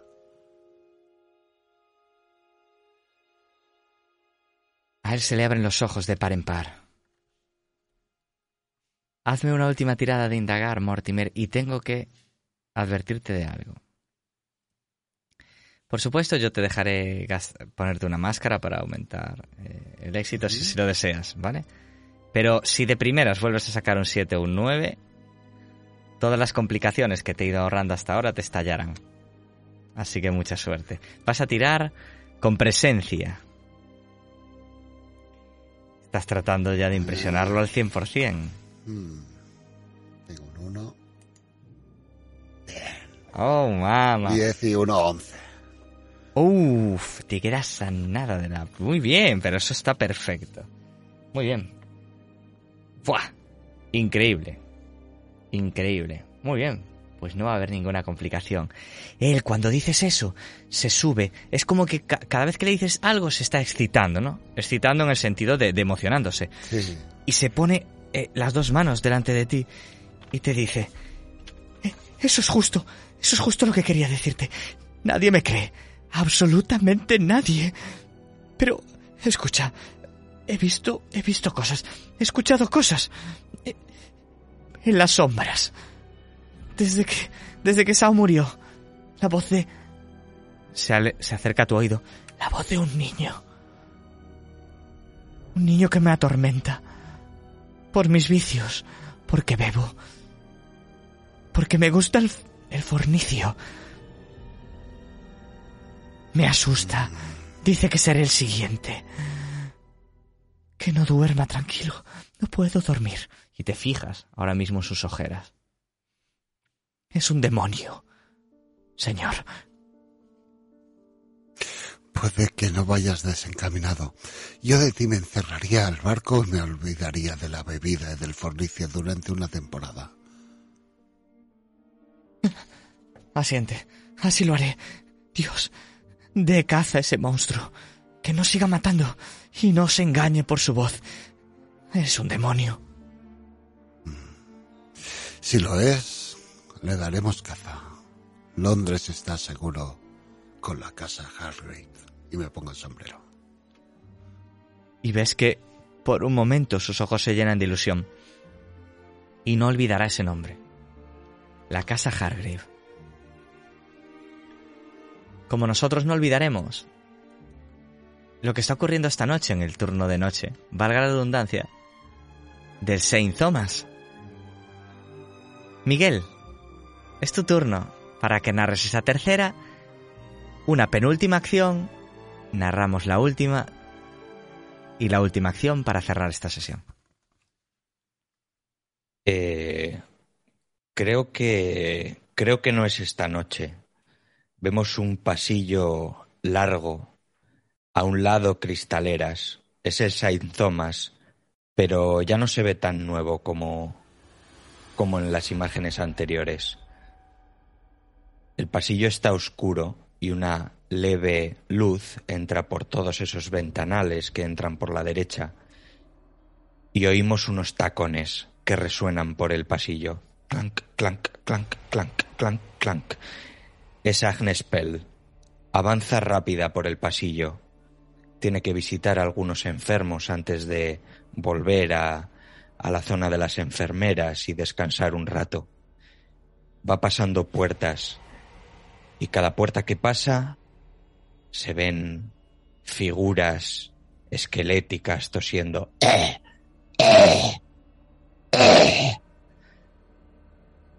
Ella sigue caminando. Clank, clank, clank, clank. Está acostumbrada. Se toca y ve cómo la tela cubre su, su boca. Todo está perfecto. Clank, clank, clank, clank. Por fin llega a la 202. Se mete.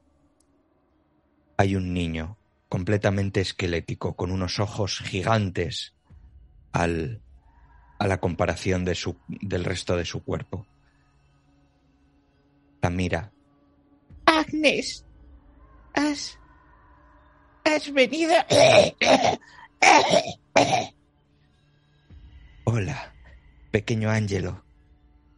¿Cómo estás? Bien. Vemos que algo de sangre cae de su boca. Ángelo, ya falta poco. Falta poco para que vayas con Dios. Lo sabes, ¿verdad? Pero. Pero él dijo. El. El hombre que entró por la ventana dijo que. que sería inmortal. Más sangre cae por su. por las comisuras de su boca. Pero, Ángelo, ya hemos hablado muchas veces. Eso es tu imaginación. Mira, sabes que tienes una enfermedad. Se llama tuberculosis. Y te va a llevar con Dios. Y será pronto. Pero no debes tener miedo, porque Él te espera. No. No, Agnes, él vino, te lo juro. Y me dijo que sería inmortal. Y luego. Y el niño se gira y deja ver su cuello. Y se ven dos heridas. Te repito que eso fue tu imaginación, Ángelo. De verdad. No, no lo fue. Y la cámara se aleja por el pasillo y en un momento dado dejamos de oír esa tos.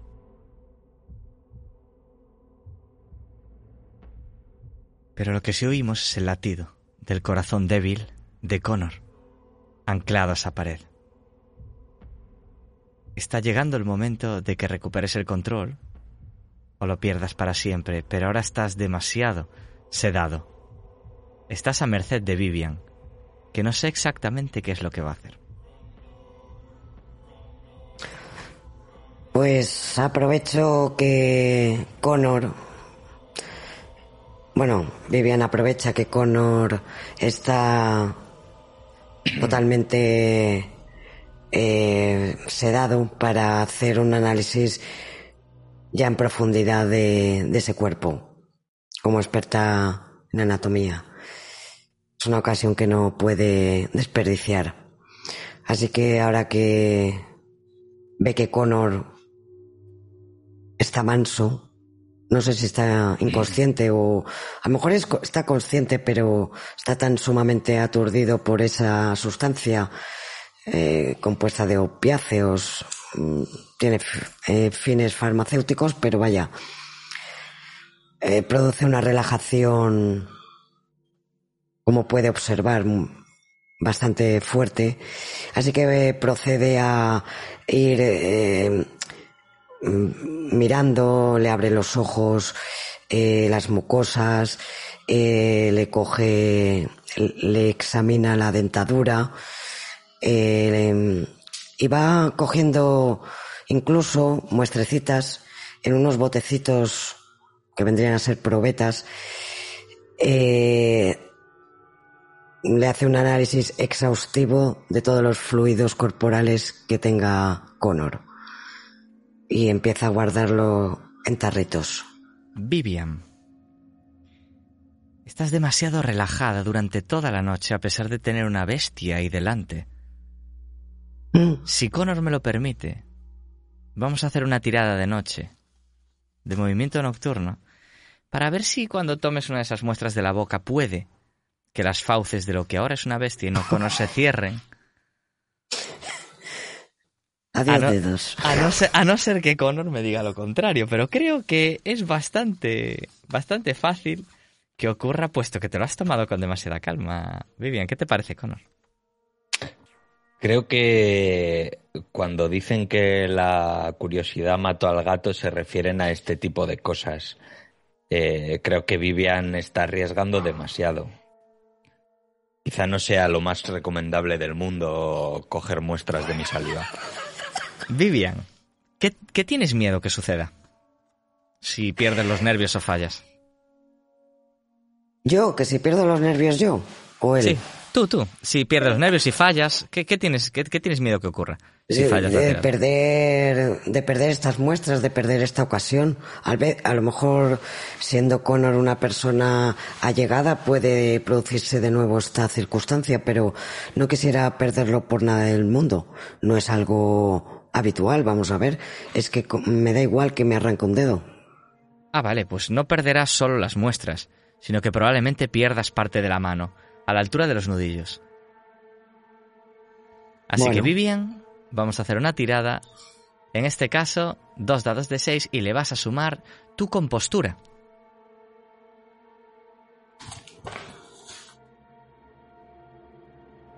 tengo uno de compostura Dos dados de seis más uno. Mucha suerte, Vivian.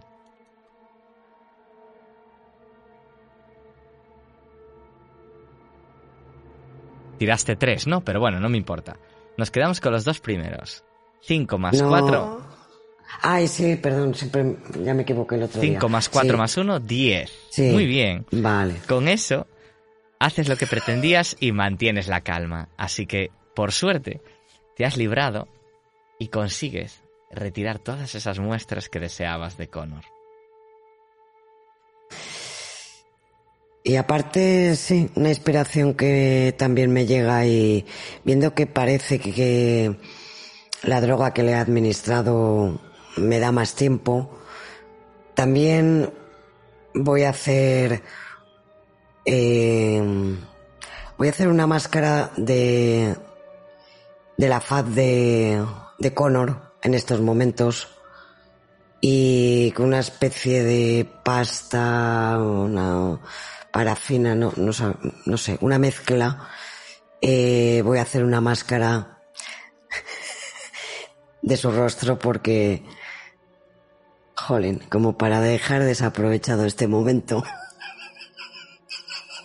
Y vemos como en esa mesa, mientras Connor está completamente anulado por la droga, vemos como empieza a tallar esa cara afilada, esa especie de hocico que le ha surgido a Connor, esas, esos rasgos bestiales. Empieza a trazarlos en una forma realmente macabra. Como bien dice Vivian, es una oportunidad que no hay que dejar escapar. Y Mortimer. Vemos cómo este tipo sale del pub. Directamente mira a la izquierda a la derecha y lo ves corriendo, como si detrás llevase a los perros del infierno detrás. Va directo al barco, al camarote y probablemente se encierra allí para no moverse nunca. Por lo menos hasta que en los periódicos o en las noticias eh, de la calle se diga que acabasteis con el acechador de Limehouse. Vamos a cerrar, dice el dueño del pub. Un tipo con la frente muy sudorosa, los brazos llenos de pelo y un delantal negro. Le dejo caer unas monedas en la mesa para pagar las bebidas y quizá con algo de propina.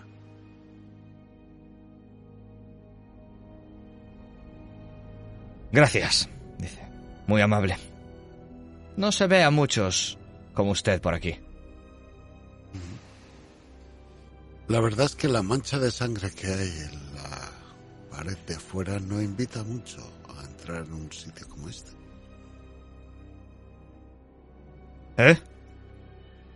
Lleva sin haber peleas unos días. Me parece raro. Acompáñeme, se lo indico. Es un claro llamativo para que la gente no entre. Quizá ha encontrado que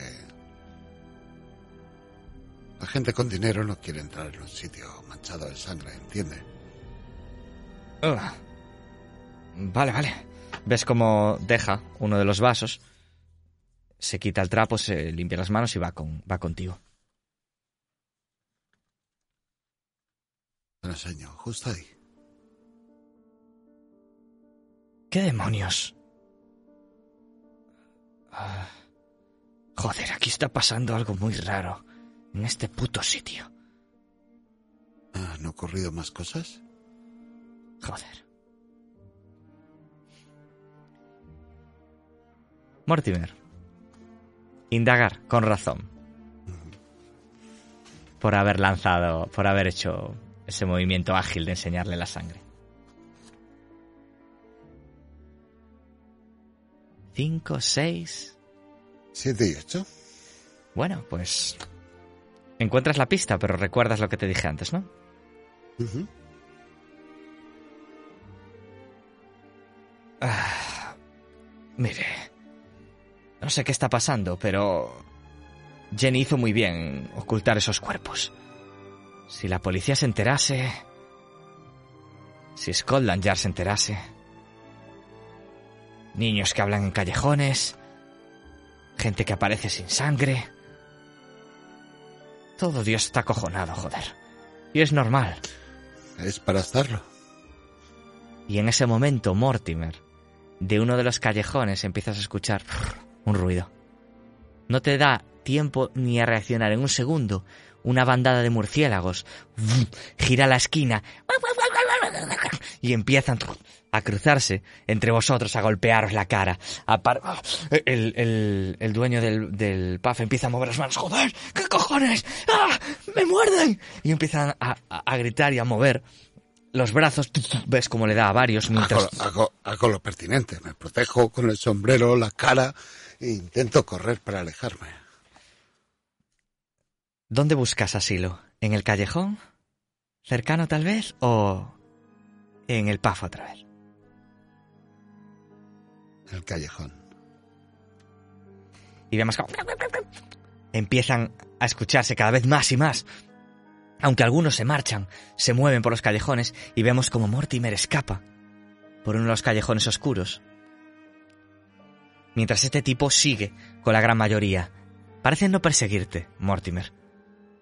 Y a cada paso que das te sientes un poco más tranquilo de que esos bichos ya no estén encima de ti. Pero la oscuridad se hace contigo.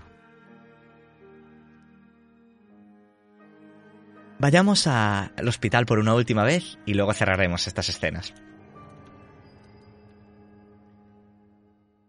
¿Quién se anima a esta última? A este cierre del hospital. Saint Thomas. Tendréis que describir la escena más que lo que pasa en ella, ¿no? Un- una especie de, de instantáneas, o podéis hacer una pequeña cada uno, intercalando, de cómo llega el día a este Saint Thomas. Yo me imagino que la escena empieza con los pocos empleados que hay con mochos, trapos y cubos limpiando manchas de sangre del suelo, del pasillo y de algunas de las habitaciones. Tienen prisa.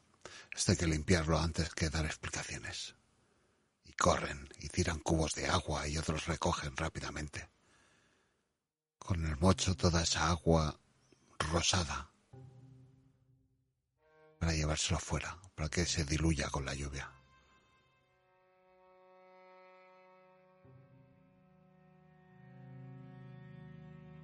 Compañeros, Yo me imagino la hermana Mary una habitación sin ventanas, encerrada y con la mirada perdida. Tiene la cabeza rapada, rapada y cae una baba de su boca mientras que esa mirada se pierde en el horizonte. Lleva una cicatriz enorme en la cabeza y nunca se sabrá tampoco más de ella.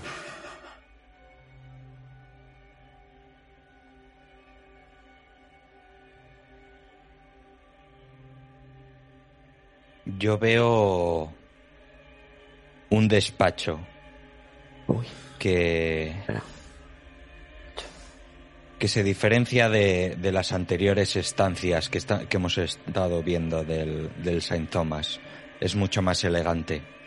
El director se encuentra sentado delante de otro hombre. Le está diciendo...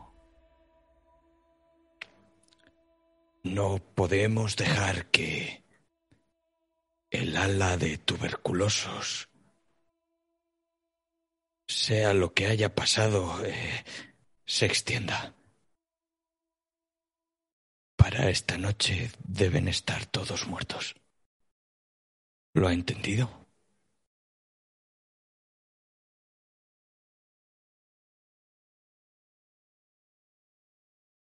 Y vamos a llegar al mitad, a la mitad de esta noche particular, con la última escena de la sesión de hoy. La escena en la que Connor se recuperará para poder vivir el resto de la noche, gracias a Vivian. Narradme esa recuperación, por favor. Eh, Vivian, tú sigues observando a Connor. Al, a la vez que sus extremidades empiezan a, a retomar su, su tamaño normal y las articulaciones empiezan a coger su postura, oyes el crepitar de los huesos. Casi oyes los músculos romper ligamentos o recuperar los que estaban ya rotos. Oyes sonidos de. de. De. de músculos. La cara de Connor empieza a recogerse con esos sonidos. Los colmillos empiezan a meterse hacia adentro y poco a poco irás viendo al hombre que conoces completamente desnudo en el suelo.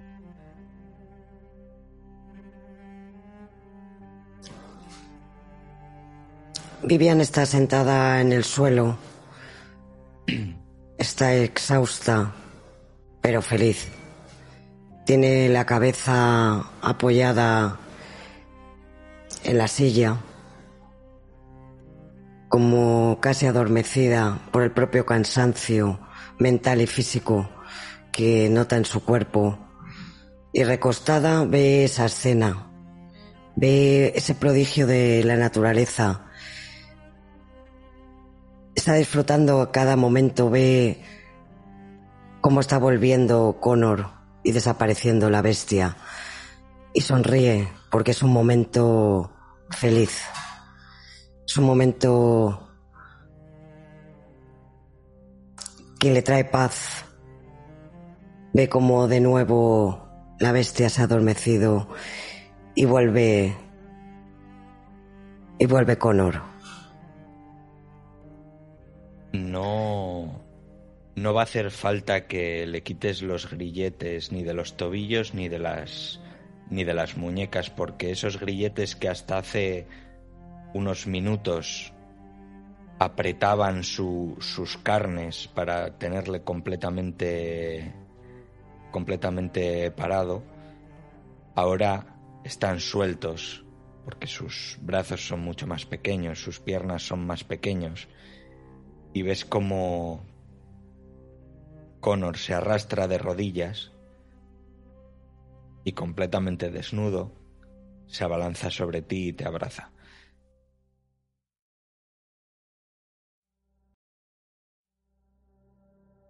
Notas un cuerpo desmadejado, muy. muy liviano, muy. Dejado. Y mientras recibe el abrazo de, de ese hombre, por un momento tiene un flash del momento más feliz de su vida, que fue el día de la boda, el día que se casó con, con Adam. Tiene ese flash, sola, solamente es esa escena en la que lo vio a su lado diciendo si quiero. Y es un flash únicamente porque llega al convencimiento de que este es el segundo día más feliz de su vida.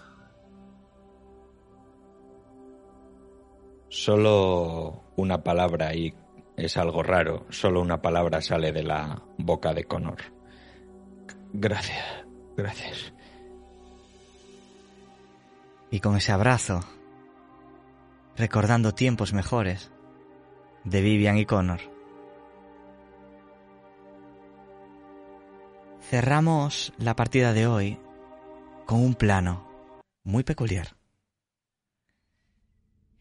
Quiero que os imaginéis el plano del rostro de Mortimer en movimiento. Nuestro punto de vista bota a medida que Mortimer corre por el callejón. Vemos cómo se desenfoca el fondo, pero el rostro de Mortimer se permanece fijo, con una nariz pequeña, unos rasgos atractivos, ese pelo liso bien peinado que ahora está húmedo por la lluvia. Probablemente el sombrero haya quedado atrás y unos ojos marrones color miel que al principio reflejan pavor y que poco a poco se van calmando mientras los botes van disminuyendo. Y la respiración del Lord se va agitando más a medida que se para. Los murciélagos ya no le siguen pero ha dado demasiadas vueltas y está en uno de los callejones de Limehouse. No conoce muy bien este lugar. Y todo está bastante oscuro. No hay ni una lámpara de aceite. Y seguimos viendo su rostro, con algunos pequeños edificios detrás, con barro, algo de piedra en el suelo y varios cruces de caminos. Y vemos cómo la lluvia cae por su rostro, por la frente, se para en las cejas para después caer, en goterones, por su boca y por su pelo. Pero en ese momento suena y Mortimer nota algo en su cabeza, más espeso que agua. Otro, otro, y por su frente. Mientras mira hacia arriba empieza a bajar una gota de sangre espesa y oscura, empieza a hacer un surco en su frente y lo que ve Mortimer encima de sí. Queda para otra sesión porque aquí termina la sexta de The Between, Ecos en la Noche.